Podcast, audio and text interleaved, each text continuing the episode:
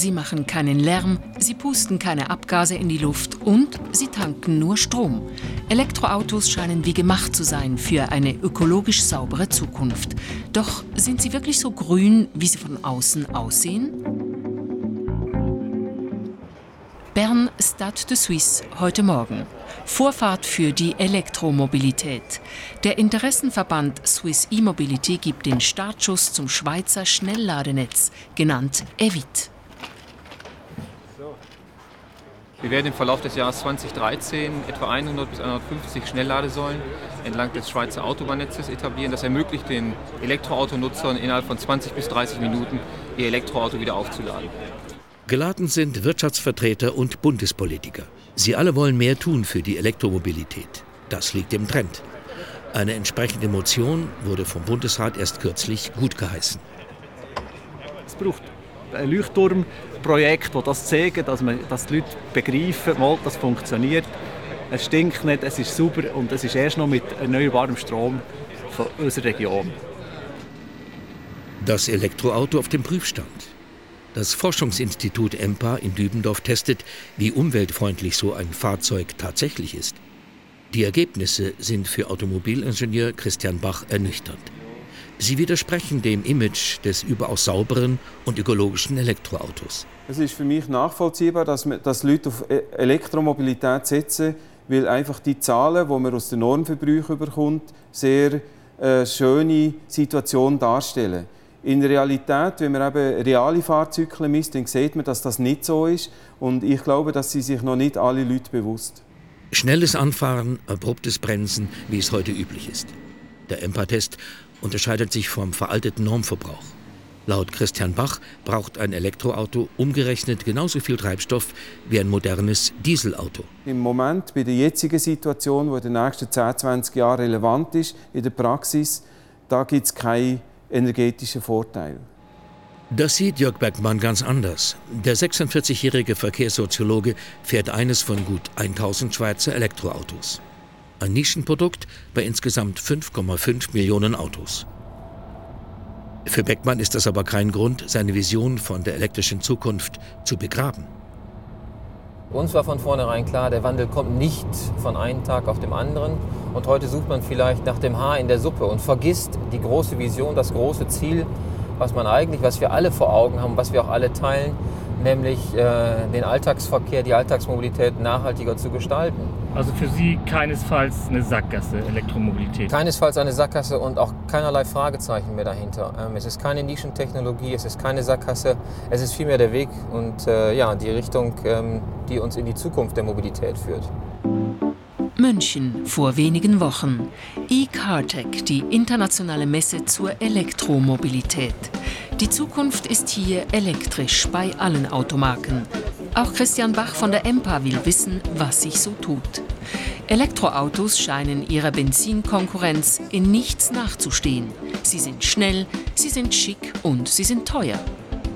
Der elektrische Funke aber will beim 49-jährigen Ingenieur partout nicht überspringen. Bei der Elektromobilität stellt sich zum Beispiel die Frage, ob die Leute bereit sind, doppelt so viel zu zahlen für ein Auto, das nur halb so viel kann. Am Beispiel von dem Auto jetzt? Zum Beispiel kein Kofferraum mehr, viel kleinere Reichweite, die Leistung, die äh, tiefer ist und so weiter. Weniger PS, dafür keine Abgase. Zero Emission ist das Verkaufsargument schlechthin in München. Christian Bach ärgert sich, denn nicht immer wird Ökostrom getankt. Das kann nicht Aufgabe der Automobilhersteller sein. Ja. Also die Stromproduktion dann entsprechend so ökologisch darzustellen, ja. dass äh, die Wagen dann, wenn sie schon elektrisch fahren, äh, auch noch äh, ökologische Energie bekommen. Richtig, aber müsste nicht dort der Druck kommen, weil es macht eigentlich nur dann Sinn, wenn wirklich auch die gesamte Kette das äh, hängt auch mit dem, mit dem Druck des Verbrauchers zusammen. Und da die. Nachfrage nach Elektrowagen einfach nicht gegeben ist, äh, sind natürlich auch die Investitionen in solche Wagen entsprechend ja. äh, mäßig. Jörg Beckmann hat Investoren gefunden. Das neue Schnellladernetz EWIT wird von der Privatwirtschaft finanziert. Die Angst, mit einem Elektroauto wegen Strommangels liegen zu bleiben, soll damit der Vergangenheit angehören. Wir laden zu 80, 90 Prozent unsere Fahrzeuge in Zukunft wahrscheinlich ohnehin zu Hause.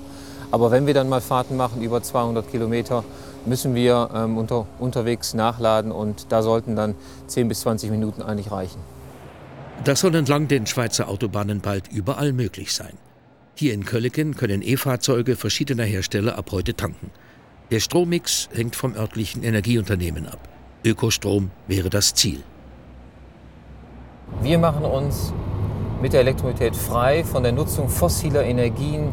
Und da müssen wir natürlich erneut sehen, äh, was in den nächsten Jahren mit dem Öl passiert, was wir für unsere Verbrennungsmotoren benötigen. Es wird teurer, es wird weniger ähm, und es wird schmutziger. Das heißt, wir greifen auf Ölsende zurück, bohren in der Arktis. Ähm, je länger wir das Elektroauto fahren, desto sauberer wird es. Davon gehen auch viele Hersteller hier in München aus. Der Elektromotor scheint für jedes Auto und jede Größe möglich. Sogar Oldtimer können nachgerüstet werden. Ob alt oder neu, das Elektroauto ist für Christian Bach keine Alternative zum heutigen Mittelklassewagen.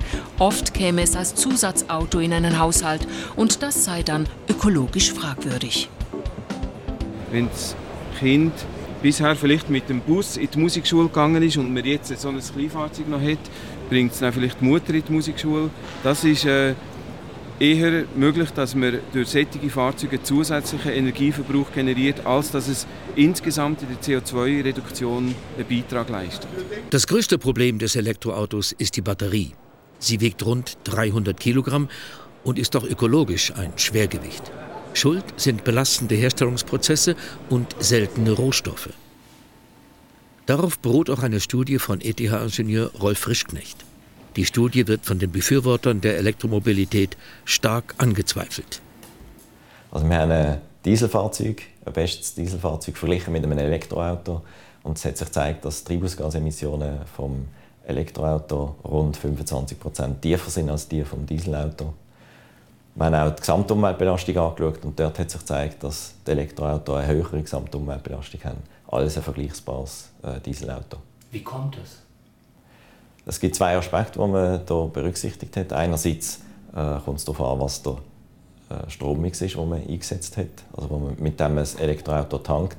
Und auf der anderen Seite ist die Batterieherstellung nach unseren Erkenntnissen äh, recht umweltbelastend in der Herstellung. Auf jeden Fall muss man natürlich bei der Batterieproduktion ähm, schauen, wie man die Batterieproduktion noch effizienter, noch ökologischer gestaltet. Aber das ist eine technische Herausforderung. Das ist noch lange kein No-Go für die Elektromobilität. Ich denke, der Weg in Zukunft liegt eindeutig in der Verbrauchsreduzierung, in, der, in dem, dass man das Auto leichter macht, in erster Linie und erst dann in zweiter Linie äh, sich überlegt oder äh, die Frage kommt, mit welchem Antrieb mache ich es. Und dort hat Elektroauto sicher seine Berechtigung. Zurück im Status Suisse bei der Eröffnung des Schnellladernetzes Evit. Bundesbern setzt voll auf das Elektroauto. Elektromobilität hat eine gewaltige Chance aus unserer Sicht. Das sagt Rudolf Dieterle, Chef des Bundesamtes für Straßen. Obwohl der ökologische Nutzen strittig ist, strebt der Bund für das Elektroauto eine Förderung an. Die ist heute ja indirekt schon da, indem wir keine Mineralölsteuer haben auf, de, auf dem Strom und indem auch bei den Kantonen Motorfahrzeugsteuer sehr häufig teilweise oder ganz erlaubt wird für Elektrofahrzeuge. Und dann ist auf Bundesebene ist auch die Importsteuer nicht geschuldet heutzutage für Elektrofahrzeuge. Damit ist schon eine starke Förderung da. Das Elektroauto braucht ähm, keine massiven staatlichen Förderungen. Es braucht eine politische Unterstützung, aber es ist für sich genommen so gut, ähm, dass es eigentlich ähm, jeden automobilen Kunden überzeugen sollte. Wir können jetzt mal überholen, dann sehen wir, dass der Wagen durchaus auch noch beschleunigen kann und mithalten kann mit den anderen Verbrennungsmotoren hier auf der Autobahn. Elektroantrieb, Hybrid oder Verbrennungsmotor? Die ökologische Mobilität muss auch in der Schweiz noch gefunden werden. Bis dahin gilt, jeder Kilometer und jede Tankfüllung weniger ist ein Geschenk an die Umwelt.